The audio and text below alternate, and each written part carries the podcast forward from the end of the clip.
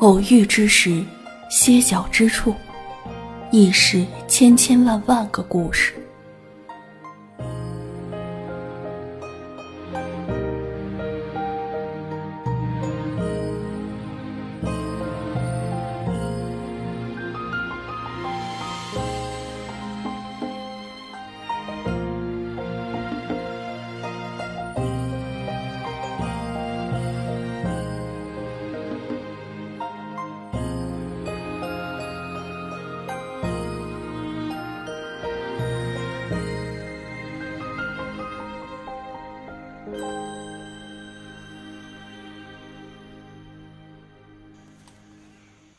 魏庄以前从来不觉得这寂静的森林里冷清，可现在却觉得这里太过安静，总觉得缺了些什么。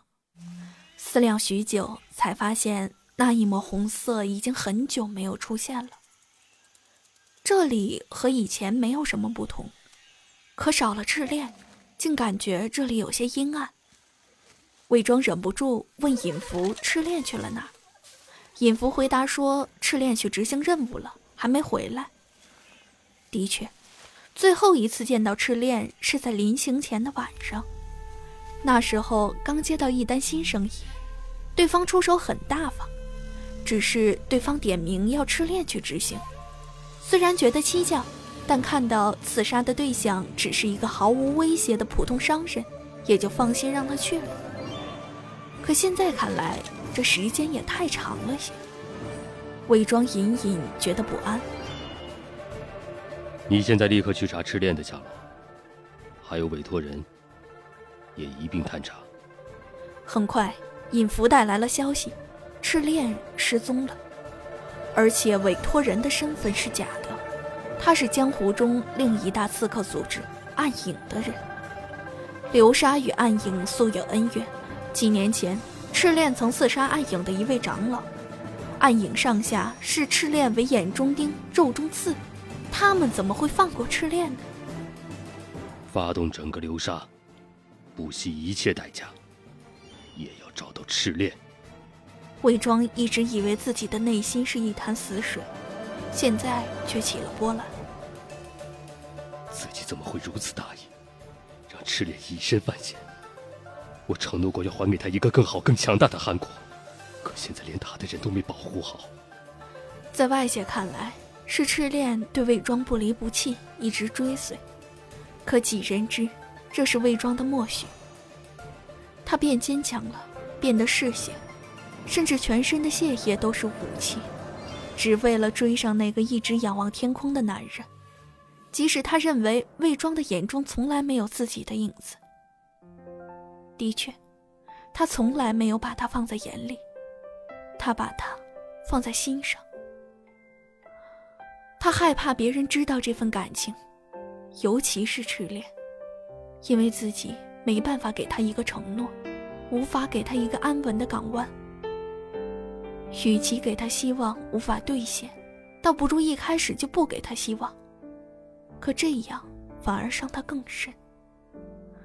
他在几乎绝望的情况下，依然爱他那么多年，魏庄也不知道该怎么做了。很快，墨家的人闻讯也帮忙寻找赤练，搜索范围更大了，可是依然没有任何消息。魏庄的心里彻底慌了，他再也坐不住了，自己也出发去寻找。大概又过了两天，白凤来找他。说有了赤练的踪迹。魏庄随白凤来到了赤练待的地方，一路上风景格外眼熟，那是韩国的都城，新郑。巨大的白凤凰掠过天空，在一处废墟前停下，那里就是韩王宫的位置。白凤给了他一个向前走的眼神。他沿着熟悉的小路来到了那个湖心小岛，小岛中央蜷缩着一个红色的身影。他刚想加快脚步，就发现了岛周围密密麻麻分布的赤练蛇，每一个都高昂着头颅，吐着信子，好像要誓死保护主人。他没有任何犹豫，直接走上前。赤练蛇一条条聚集过来，有的顺着修长的双腿爬上来，张大嘴巴，将尖牙刺进魏庄的身体。他终于体会到赤练最终弩蛇时的痛苦。那时他刚褪下粉色红纱裙，换上妖艳的火红。他说：“他能自己保护自己，他能跟在魏庄身边做他的帮手。”于是，他把自己关在房间里，整日与毒蛇为伍。初学弩蛇时，那些蛇可没有乖乖听话，经常在他雪白的肌肤上留下一串串牙印。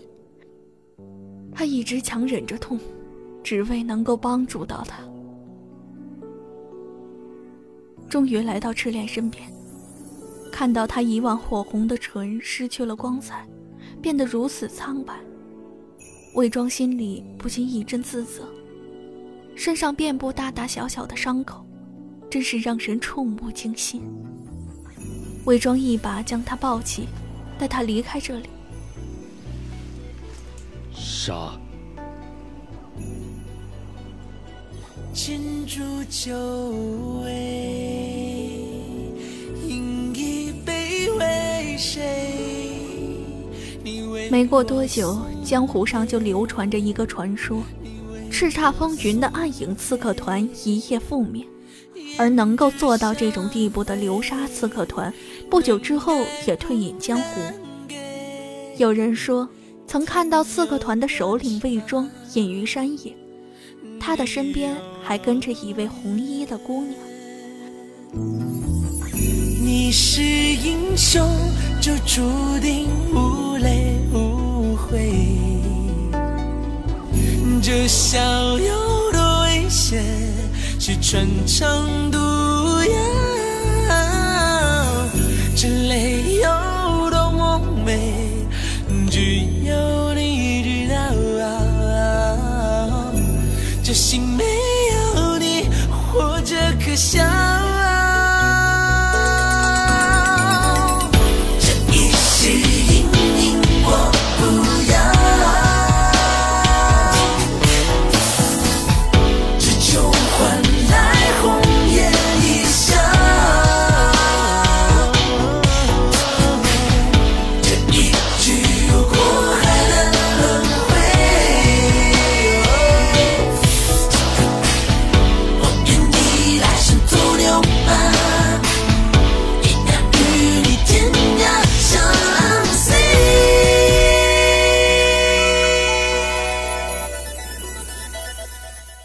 感谢大家收听与支持一万光年动漫电台，我是主播小葵。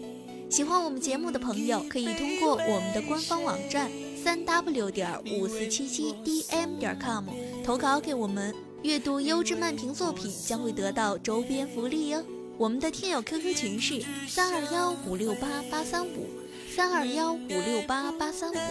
新浪微博关注一万光年动漫电台，公共微信号搜索一万光年动漫站，淘宝店搜索世界动漫周边，听得见的有声动画，用动漫重新定义生活。让我们下期节目再见。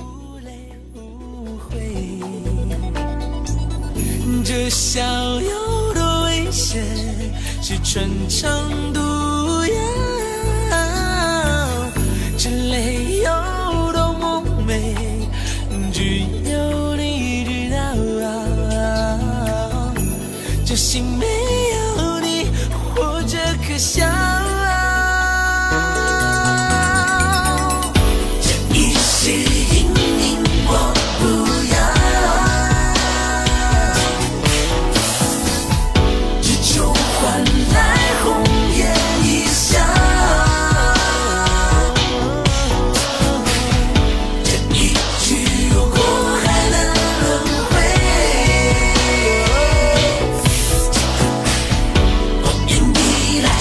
on your mind.